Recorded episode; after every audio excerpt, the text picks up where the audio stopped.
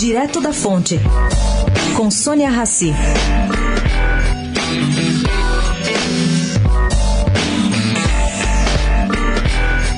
O presidente da Câmara, Rodrigo Maia, defendeu ontem que todos os governadores de estado colaborem para que a proposta de emenda constitucional paralela à PEC, que deve ser apresentada no Senado como saída para reincluir estados e municípios na reforma da Previdência, seja aprovada. A ideia da PEC tem ganhado força e, por meio dela, o Senado colocaria estados e municípios na reforma, remete isso, essa proposta fatiada para a Câmara, para eles apreciarem, e não compromete a PEC da reforma da Previdência que já está aprovada na Câmara.